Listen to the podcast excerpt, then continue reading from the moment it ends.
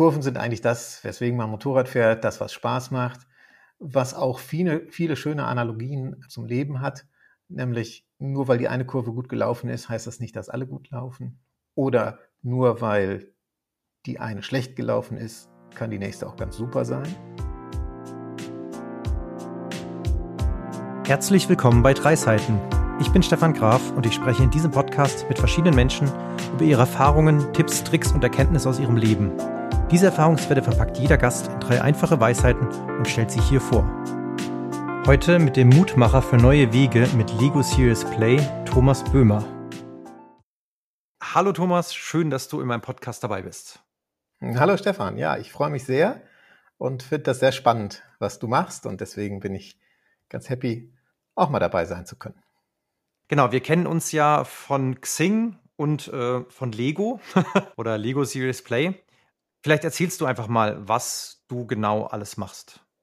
Ja, okay, wenn ich mal so meine ganz kurze Vorstellung mache, dann heißt die eigentlich, ich bin so knapp unter 100, habe sechs Kinder und zwei Enkel. Ich fahre sehr gerne Motorrad und bin ausgesprochen gerne am Meer. Ja, und was ich mache, ist, ich baue mit meinen Kunden mit Lego. Und das macht mir riesig viel Spaß. Letzten Endes, weil es den Kunden Spaß macht und weil ich immer wieder geflasht davon bin, was die in kurzer Zeit auf diese Art und Weise und mit dieser Methode erreichen können. Ich habe das, ja, das weiß gar nicht, ob du dabei warst. Ähm, ich habe das kennengelernt tatsächlich bei Xing in Hamburg und es passte so gut in das, was ich bisher getan habe mit Führungskräfteentwicklung, Teamentwicklung und so weiter, dass ich gesagt habe, das muss ich lernen, das muss ich kennenlernen und bin deswegen in Dänemark gewesen und habe mich ausbilden lassen in Lego Serious Play und das war ein gutes Invest. Und hast wahrscheinlich auch Tonnen von Lego gekauft. ja, ich habe äh, eine ganze Menge. Ich hatte das am Anfang etwas unterschätzt, was man wirklich so braucht. Und ähm, ich denke, so zwischen 10.000 und 15.000 Teile kippe ich da so auf den Tisch. Wenn ich mit meinen Kunden arbeite, die fangen mit kleinen, mit kleinen Beuteln an, da sind 50 Teile drin. Das ist für den Anfang genial, weil man einfach sehr reduziert arbeitet. Aber wenn man einmal so im System drin ist, dann braucht man eine große Menge. Denn das Spannende dabei ist, die bekommen ja immer kleine Bauaufträge. Und mit diesem Bauauftrag gehen sie los, haben eine Idee im Kopf, was sie bauen wollen und suchen dann die passenden Teile dafür. Und finden, weil der Tisch ja groß ist und viel drauf liegt, meistens ganz andere Teile. Und so entstehen Ideen, die eigentlich normalerweise gar nicht da wären, die auch mit anderen Instrumenten sehr schwer ans Licht zu befördern sind. Und das ist das Spannende, was eben bei Lego Serious Play entsteht. Und bietet sich Lego Serious Play für alle möglichen Arten von, ich sag mal, Brainstorming an oder machst du das speziell für bestimmte Themengebiete? Also vielleicht drei Worte zum, zum, zum, zur Herkunft. Lego hat das in den 90er Jahren für sich selbst entwickelt, als sie ein strategisches Problem hatten, immer mehr Elektronik im Kinderzimmer und gleichzeitig auch noch ein Ertragsproblem. Das heißt, sie hatten auch nicht endlos Zeit, Lösungen zu finden. Und was dem Inhaber, CEO damals, Enkel des Inhabers, was dem sehr, sehr wichtig war, das ist wirklich alle Sichtweisen zu beteiligen. Und das ist eigentlich das, was Lego Serious Play, egal was du damit erreichen willst, immer wieder auszeichnet. Man ist in der Lage, jeder baut erstmal für sich, jeder bleibt auch während des Bauens ganz bei sich, ob das nun eine Minute oder zehn Minuten oder Viertelstunde ist, bleibt erstmal ganz bei den eigenen Gedanken und erst dann tauscht man sich aus. Und damit ist auch sichergestellt, dass nicht das, was andere vielleicht gesagt haben, dazu führen, dass ich sage, ja, ich wollte eigentlich das Gleiche sagen und hm, ich brauche jetzt nichts mehr zu sagen, sondern jeder hat seine eigene Perspektive mit dabei. Und wofür super geeignet ist, ist tatsächlich dann aus vielen Perspektiven eine Richtung zu machen, also sich zu einigen. Und zwar immer so, dass niemand dabei untergeht und auch keine Meinung dabei untergeht.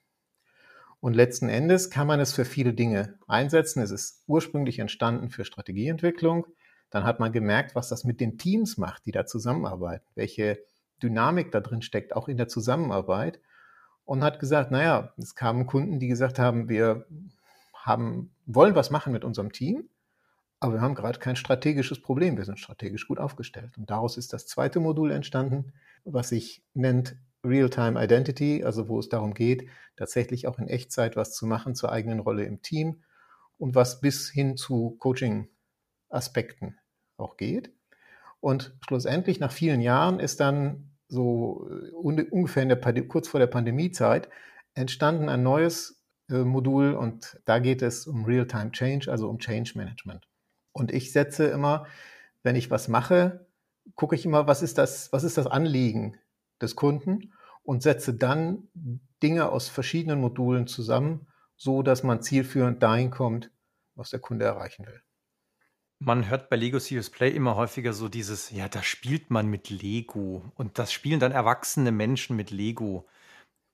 Bist du auch schon mal auf so Vorurteile gestoßen und wenn ja, wie bist du damit umgegangen? Ich habe es tatsächlich äh, mal erlebt in, äh, in einem Unternehmen, wo dann in der Personalabteilung gefragt wurde, ähm, wir bauen da mit Lego, also ähm, was ziehe ich denn da an? Also weil so ein bisschen die Idee war, äh, sitzen wir jetzt alle auf dem Boden? Nein, wir sitzen natürlich nicht auf dem Boden, sondern wir bauen an Tischen und äh, sitzen oder stehen.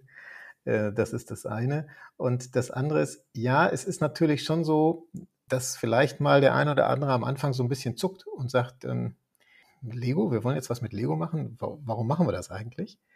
Und dazu sind die ersten Übungen sehr praktisch, dass die Leute einfach über kleine Übungen, ohne lange zu überlegen, so weit drin sind, dass sie merken, dass das gut funktioniert. Natürlich, das, was du ansprichst, ist vielleicht dieses davor. Also manchmal ist es sehr hilfreich, im Unternehmen vorher zu sagen, wir machen was mit Lego, weil die Leute neugierig werden. Ich habe ein einziges Mal es auch erlebt in einem Unternehmen, die hatten deutliche Ertragsprobleme und mussten eigentlich sehen, dass sie alle Leute an die Akquise rankriegten. Das hatten wir als Konzept auch so überlegt damit. Und da sagten dann die, die Mitarbeiterinnen, äh, naja, also, also nee, mit Lego spielen, äh, das, also wir müssen ja, wir müssen ja akquirieren, wir müssen lieber einen Akquise-Workshop machen. Ich habe so ein bisschen gedacht, naja gut, Akquise-Workshop äh, hat ja in der Vergangenheit offensichtlich nicht so ganz geholfen. Aber gut, da ist tatsächlich mal was nicht zustande gekommen. Ich kläre das häufig mit den Auftraggebern und sage, wie schätzen Sie Ihre Leute ein? Ist das spannend, das im Vorwege zu sagen? Macht das neugierig? Oder sagen wir einfach, wir machen einen Workshop zu dem und dem Thema und es gibt eine Überraschung. Das hängt immer auch von der, von der Situation und von der Einschätzung der jeweiligen Auftraggeber ab. Mit Lego spielen heißt es schon, aber es ist dann ein Spielen, um Dinge zu entdecken. Ja, es ist natürlich spielerisch und letzten Endes, es heißt ja Serious Play. Das heißt also ernsthaft spielen. Also natürlich hat es Spiel, eine Spielkomponente und das ist ja auch der Grund, der die Sache so, so, so erfolgreich macht. Die haben ja damals bei der Erfindung, hat Lego ja zwei Professoren aus, von der Universität in Lausanne dazugenommen, um das Ganze vernünftig aufzustellen. Und die haben natürlich eine Menge wissenschaftliche Forschung in das ganze Projekt einfließen lassen. Unter anderem gehört da zum Beispiel auch dazu, dass immer dann, wenn ich mit den Händen etwas mache, die gleiche Stelle im Gehirn angetriggert wird, die auch für Kreativität zuständig ist. Also wirklich die Sachen in die Hand nehmen, ist etwas, da passiert was, da bewegt sich was. Und dadurch, dass jeder erstmal reduziert bei sich bleibt, wird das auch nicht so. Man kann mal rechts und links gucken, klar. Aber die meisten Leute sind sehr fokussiert und da bewegt sich eine ganze Menge und keiner, den ich jemals hatte, hätte vorher das gezeichnet, was nachher rausgekommen ist. Also mit anderen Instrumenten wäre man nicht genau am gleichen Punkt angekommen. Ich bin mal auf deine Weisheiten gespannt. Hast du die auch mit Lego gebaut? Nein, die habe ich nicht mit Lego gebaut, sondern das, das war spannend. Du hast, ich habe ja das mitgekriegt von dir das, mit diesen drei Weisheiten und habe gesagt, ja, was könnte das denn sein? Und ich bin so relativ fix so einmal durch mein Leben durch und habe festgestellt, es gibt tatsächlich so drei Meilensteine, die mich immer wieder begleiten und die für mich wichtig sind. Das heißt, das hat auch unbedingt was mit, also nicht eine Weisheit, die ich irgendwo gelesen habe, sondern wirklich, was ich so persönlich erlebt habe oder von Kollegen, Vorgesetzten oder Ähnlichen mitbekommen habe und was mein Leben doch sehr geprägt hat. Cool, dann fangen wir doch mal direkt mit der ersten Weisheit an. Gerne. Also die erste Weisheit stammt aus meiner ersten Tätigkeit nach dem Studium in einem Unternehmen, wo ich ein Trainee war für Marketing. Ich hatte Betriebswirtschaft studiert mit Schwerpunkt Marketing. Und wir waren äh, bei Wilkinson in Solingen produzierendes Unternehmen und ich war zuständig dafür, auch so Sonderprodukte oder ähnliches zu machen. Und mein Chef, also so Sonderplatzierungen und solche Dinge, also wenn man irgendwie mal Promotions irgendwelcher Art macht. Und mein Chef hat mir von vornherein mit auf den Weg gegeben, was er nannte Management by Walking Around. Was war der Hintergrund dazu? wir haben häufig gesagt, okay, es gab damals, es war tatsächlich noch vor PCs Zeiten, man hat tatsächlich sowas noch mit Schreibmaschine schreiben lassen im Schreibbüro, gab es so eine, was weiß ich, x-seitig lange sogenannte Ausstattungsvorschrift, wo jedes Produkt beschrieben wurde mit all seinen Details und wie es aussehen sollte und welche Bedruckung und welche Verpackung und all solche Sachen. Und üblich war, man stellte das zusammen und schrieb das dann auf und dann äh, kleine Nachricht, großer Verteiler, schickte das entsprechend rum. Und er hat gesagt, was, was, nimm das Produkt, nimmst dir unter den Arm, das, was wir vorhaben, und geh zu jeder Person, die damit betroffen ist, hin. Geh selber hin, ruf nicht an, geh hin, nimm's mit und hol dir die Meinung ein. Erzähl, was wir vorhaben, was der Hintergrund ist und hör, was das für die Person, die jetzt zum Beispiel im Einkauf sitzt oder die in der Produktion ist oder die wo auch immer ist, was das für die bedeutet, was die für Rückfragen hat und so weiter. Und die kannst du quasi direkt mit einbauen in das, was du da machst. Also ich bin jemand, der gerne auf andere Menschen zugeht, der sich auch tatsächlich hinbewegt und der die Meinung erfragt, der die Expertise von anderen Menschen nutzt, der im Dialog mit anderen Menschen ist. Und ich merke, dass das Türen öffnet. Das macht, es machen nicht alle und es macht eine Menge aus, ob ich zu jemandem hingehe oder ob ich jemanden frage, ob er zu mir kommt. Und das Hingehen ist einfach was ganz anderes. Ich habe das interessanterweise sogar die Parallele dazu im privaten Leben erlebt. Und zwar, wenn ich mit meinen Kindern mich unterhalte, weil ich über irgendwas wissen will oder sonst irgendwas. Und ich stehe im Zimmer, Kind sitzt auf dem Stuhl. Oder Alternative, ich setze mich auf den Boden. Das Gespräch ist komplett anders. Weil du auch auf Augenhöhe bist dann in dem Fall. Das ist der Punkt. Ich, ich erhebe mich nicht über jemand anders, sondern ich gehe zum anderen hin, wenn ich den beruflichen Kontext nehme. Ich bin am anderen interessiert. Und in dem Moment, wenn ich mich bei Kindern auf den Boden setze, dann habe ich einfach eine andere Perspektive. Für die Kinder ist es eine andere Perspektive und das Gespräch läuft verrückterweise deutlich anders. Hast du da mal ein Negativbeispiel erlebt? Also, dass es jemand eben genau andersrum gemacht hat und du dann, ja, in dem Moment gedacht hast, ja, das, das ist es eigentlich eben genauso soll es nicht laufen.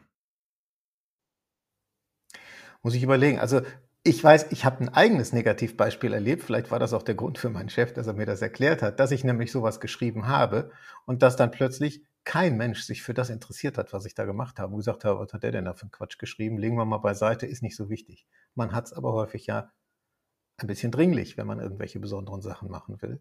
Also das ist mehr an der eigenen Erfahrung, dass ich es mit anderen so erlebt habe. Also spontan könnte ich es nicht sagen. Wie würdest du diese Weisheit auf Deutsch formulieren? Weil Management ist so ein englischer Begriff, den man im Deutschen gar nicht so richtig fassen kann in ein Wort. Ich würde sagen, hingehen, zuhören, offen sein. Okay. Das macht die Weisheit ein bisschen auch greifbarer. Ja, okay, alles klar. Ja, das war der Begriff, den er mir damals genannt hatte. Ich habe ihn deswegen hier so aufgeschrieben, aber vielen Dank für den Hinweis. Es ist natürlich ein bisschen äh, klarer, ja. wenn man es so formuliert. Sehr schön. Was ist denn deine zweite Weisheit? Meine zweite Weisheit ist, die Kurven sind das Salz in der Suppe. Das gilt vor allen Dingen, ich habe ja gesagt, ich fahre gerne Motorrad, das gilt beim Motorradfahren. Also fahr mal irgendwie eine Straße, wie jetzt kürzlich im Urlaub, die irgendwie 30 Kilometer lang nur geradeaus geht und auch keine anderen Autos da sind, da schläfst du ein. Das ist langweilig. Und Kurven sind eigentlich das, weswegen man Motorrad fährt, das, was Spaß macht, was auch viele, viele schöne Analogien zum Leben hat, nämlich nur weil die eine Kurve gut gelaufen ist, heißt das nicht, dass alle gut laufen. Oder nur weil die eine schlecht gelaufen ist, kann die nächste auch ganz super sein. Das ist so das, was ich beim Motorradfahren erlebe. Und es zieht sich aber schlussendlich auch durch, durch mein ganzes Leben durch. Dass immer das, wenn es um Kurven, um Veränderungen, um Abbiegungen geht, ich bin ein Mensch, der gerne neue Dinge und nicht ewig lange immer das Gleiche macht. Und insofern ähm, ist das eine ganz spannende Sache. Ich habe zum Beispiel nach dem Abitur, ich komme eigentlich aus einer Händlerfamilie, Schuhhändlerfamilie. Und nach dem Abitur war es mir ganz wichtig, mal was ganz anderes zu machen. Da habe ich eine, eine Tischlerlehre gemacht ich habe danach nicht mehr als Tischler gearbeitet, aber es war für mich so wichtig, mal was anderes zu machen, mal was mit den Händen zu machen, raus aus diesem verkopften Schulbereich. Und nach dem Zivildienst, die erste Stelle, habe ich gerade schon gesagt, war dieses bei Wilkinson im, im, im Produktmanagement. Und danach kam dann der Weg in den Handel hinein. Also doch da, ne, wo so ein bisschen die Eltern auch herkamen, zwar woanders hin. Und was ja eigentlich eine etwas ungewöhnliche Sache ist. Du kommst aus dem Produktmanagement und dann gehst du in den Handel, machst da entsprechend Karriere. Aber es war anders, es war, hatte viel mit Menschen zu tun, es hat sehr viel Spaß gemacht. Und gerade auch da ist die Veränderung oder das auf andere Menschen zugehen immer wieder so das, was für mich eine ganz tolle Sache ist. Das heißt, um bei dieser Analogie zum Motorradfahren zu bleiben, da sucht man sich ja Strecken mit vielen Kurven, weil es einfach Spaß macht. Heißt es, dass du auch in deinem Leben bewusst Kurven suchst? Ich glaube halb bewusst. Also es ist schon so, dass wenn ich mal zurückgucke, eine Menge Kurven dabei sind, dass ich aber vielleicht in der Situation nicht unbedingt immer gesagt habe, ich brauche das jetzt. Ich hatte mal einmal die Situation, dass ein Unternehmen kurz vor der Insolvenz mir gekündigt hat.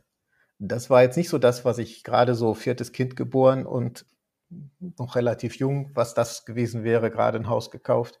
Das, was ich mir gewünscht hätte. Im Nachhinein hat es eine tolle Wendung in mein Leben gegeben und ich wäre heute nicht da, wenn das nicht passiert wäre. Also manche Dinge erweisen sich vielleicht im Nachhinein als sinnvolle Kurve. Das ist sicherlich der Unterschied zum Motorradfahren. Da suche ich die Strecke, das stimmt. Wobei man da ja auch eine schöne Weisheit draus machen könnte und sagen könnte, das Ende der Kurve sieht man erst, wenn man sie genommen hat. oh, großartig. Ja, ja, natürlich, klar. Wobei beim Motorradfahren es auch sehr darauf ankommt, den Blick immer genau in die Richtung zu lenken, wo nämlich das Ende der Kurve ist. Ne? Denn, äh, wie heißt es so schön? Guckst du Scheiße, fährst du Scheiße. Wenn ich das so sagen darf. ja, hier kommen eine Weisheit nach der anderen. Aber was ist denn deine mitgebrachte dritte Weisheit?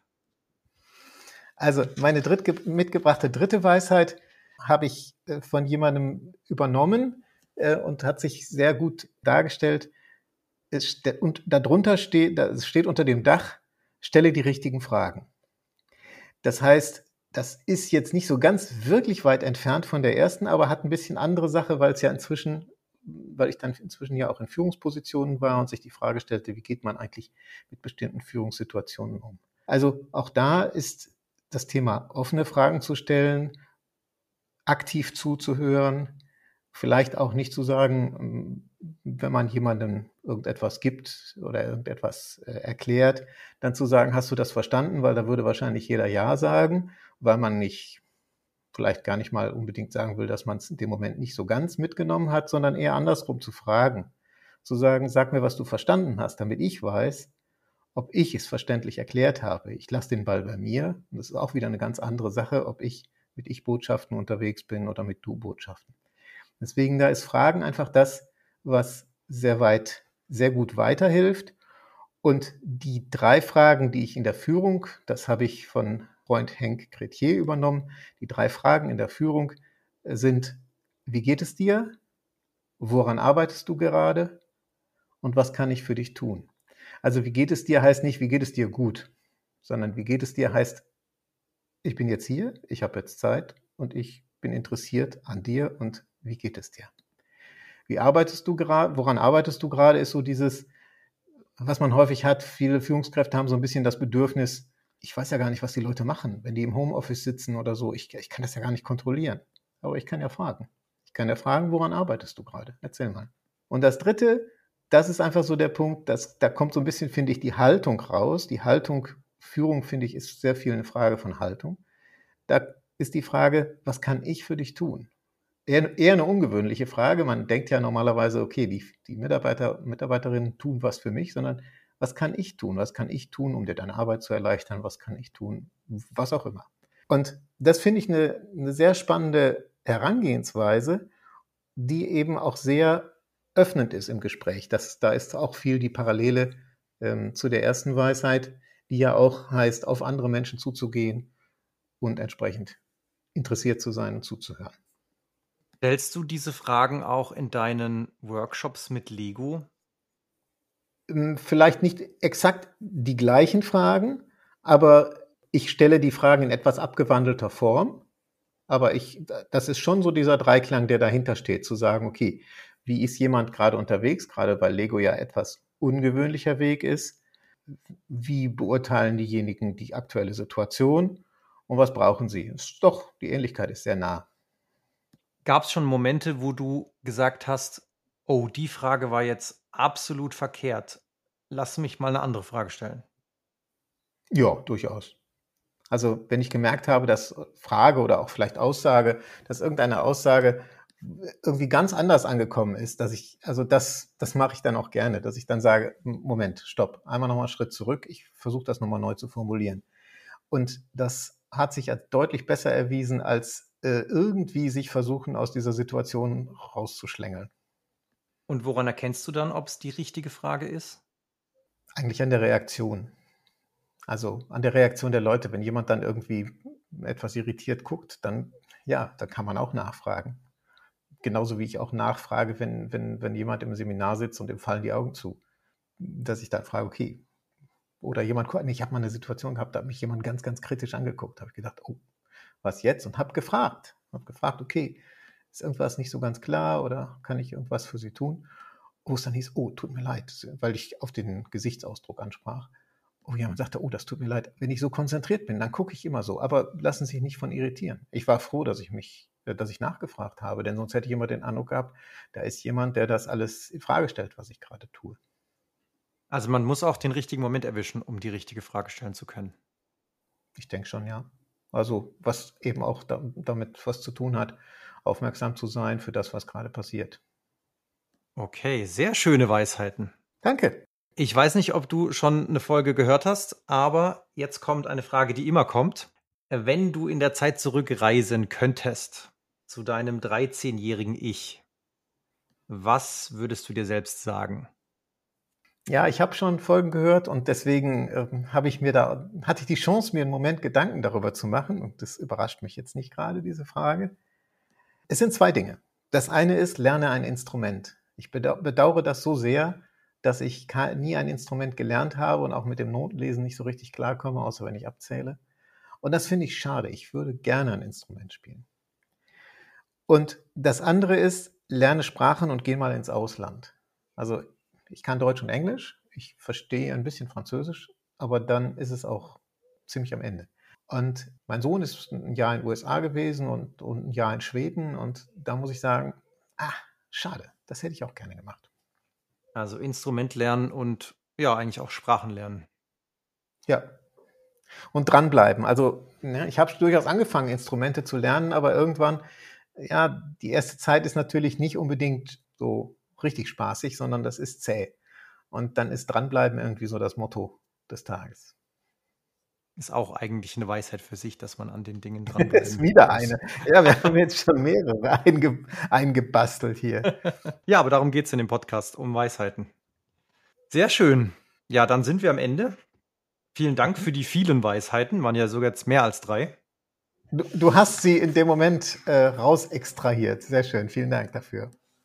Danke, dass du dabei warst. Und äh, viel Spaß weiterhin beim äh, Lego-Spielen. Ich sage jetzt bewusst spielen. ein bisschen provokant, ja, ein seriöses Spielen. ja, danke schön. Und ich würde sagen, bis zum nächsten Mal. Ja, sehr gerne. Ich bin gespannt, freue mich auf die nächsten Folgen, die ansonsten noch so kommen. Ich finde das immer sehr bereichernd zu hören, was du so mit den Leuten besprichst oder was die zu erzählen haben. Ja, es, ich bin auch immer wieder äh, gespannt und erstaunt, was, was es alles so für Weisheiten gibt. Ja, schön. Danke, dass du dabei warst. Mach's gut. Ciao. Vielen Dank. Ciao, Stefan.